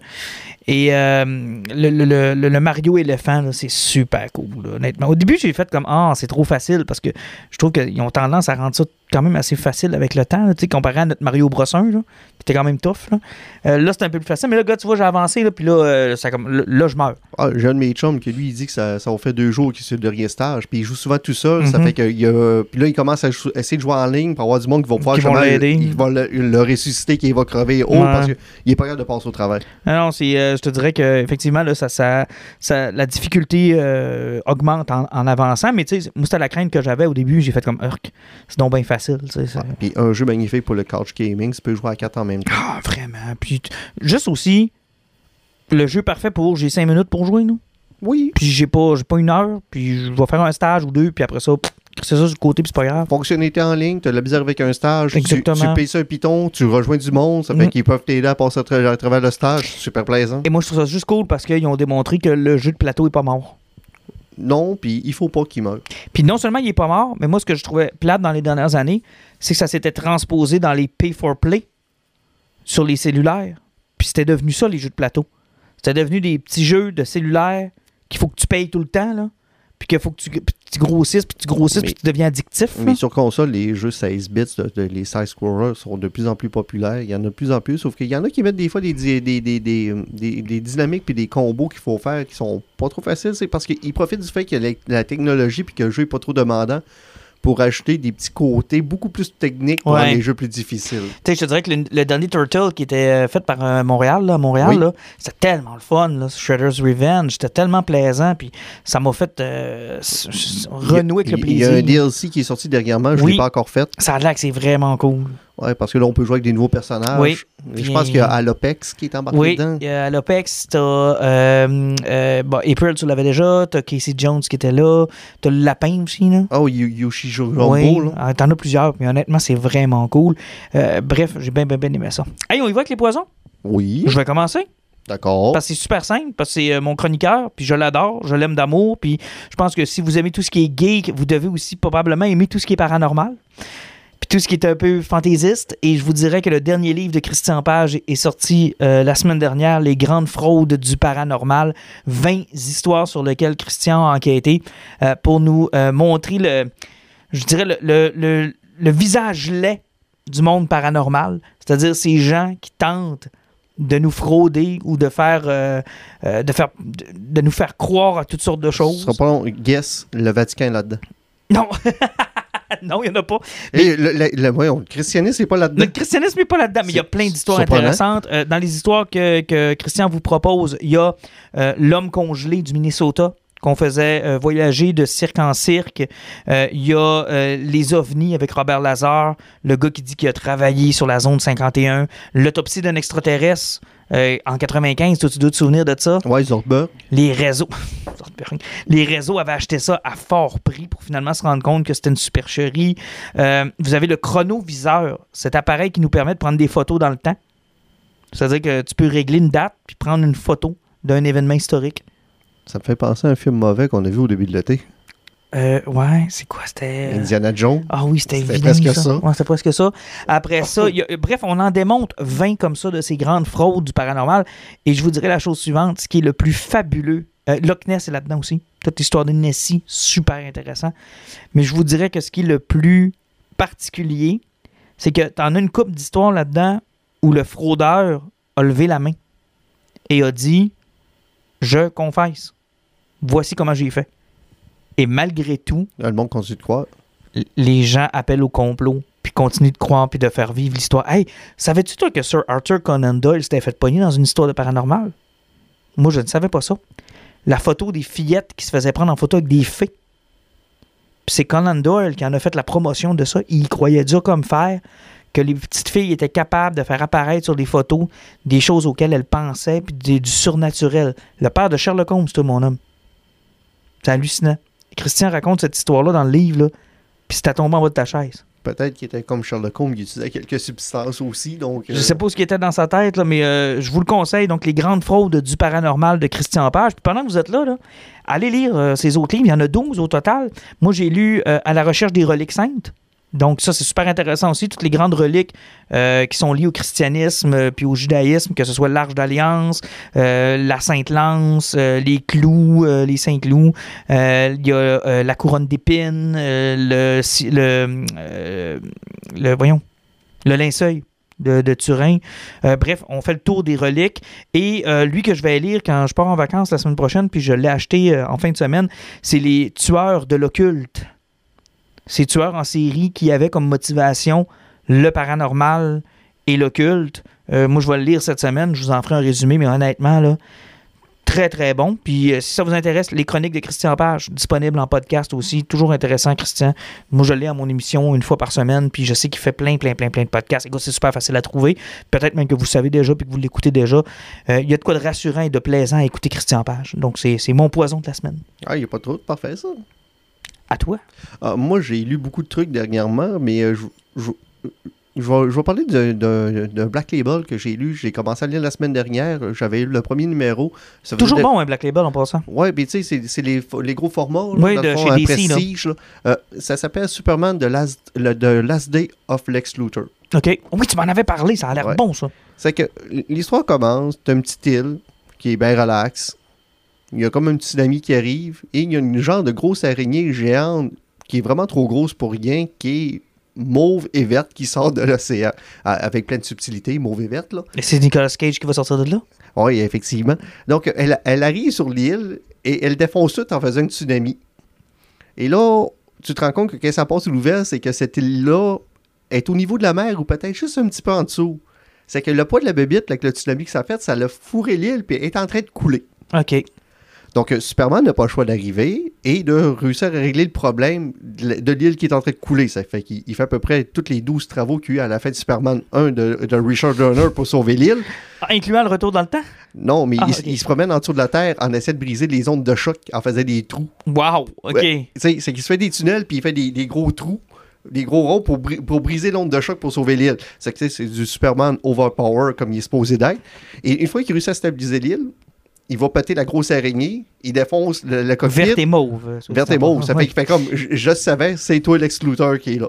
Et là, Lex Luthor fait comme, ah, salut Superman. Il fait comme, ah, t'as réussi à arrêter mon plan, quel dommage. Et là, les deux commencent à jaser.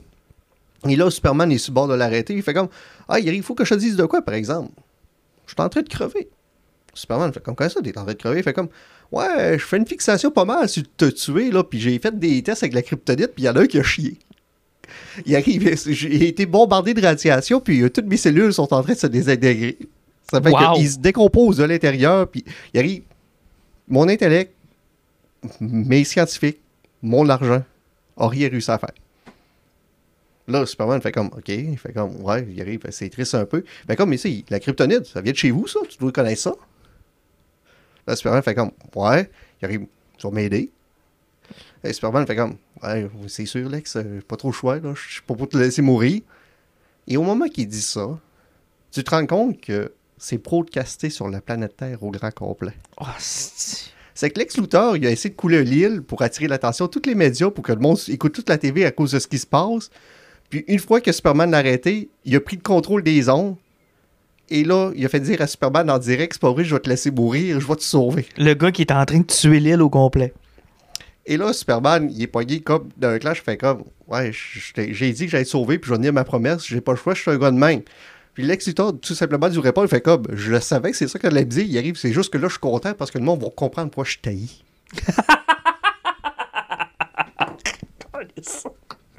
Le monde va comprendre pourquoi je taillis. Ouais, parce que, veut, veut pas, il a essayé de tuer grand complet, puis lui, il dit, je vais te sauver la vie. Oui, oui, le grand paradoxe Superman. Exactement, tu sais, sauver même la pire personne du monde. Donc, euh, Oh, wow. Puis il est fini, est cette série-là? non, rien qu'un numéro de sortie. Il y a juste un numéro de sortie? Ah, cool. Fait que c'est un trois numéros? Euh, bah, normalement, c'est du Trois, 3 c'est du numéros, ça. Non, ben, je, je suis très curieux parce que la prémisse me vraiment fait rire. Ben oui, c'est drôle. C'est qui il te lance en pleine face et tout le monde va comprendre pourquoi je C'est qui qui est là-dessus? Euh, J'ai comme oublié. Ok, c'est pas important, genre? Non, mais euh, non, sérieux, j'ai l'impression que ça, ça va être du gros fun. Hey, c'est du génie, ça. Euh, bon, un autre. ça me fait plusieurs paperbacks qu'il faut que je mette en surveillance. Il là. faudrait que je sais que c'est qui qui l'a écrit. Je suis sûr que c'est un gros, un, un gros auteur. Je Mais des sûr. fois, Black Label nous permet aussi de découvrir ce genre de- d'auteur-là où on se dit, hey, tabarouette, je connaissais pas ça. C'est. c'est- Ok, Ouais, cool. tu sais, c'est des sont intéressants, comme le Superman là, ce que je lis qui est en numéro normal. c'est tellement facile. C'est ça. Moi, je trouve que Black Label, ils doivent jamais abandonner ça parce que c'est. Ah, c'est ça qui me semblait. d'entrée. Ok, c'est pour- que c'était des gros noms. C'est c'est Mark Waid puis Brian Ah, ben Hitch. oui, Mark Wade. Puis Ouais, Brian Hitch en plus. Ouais, c'est ça. Tu te trompes pas, là. On se trompe pas avec ce duo-là. Effectivement. Hey, Alan, merci beaucoup. Ça fait plaisir. Au euh, prochain podcast, on espère retrouver Jean-Nic. Ça devrait. Ça devrait. À la prochaine. Prochaine.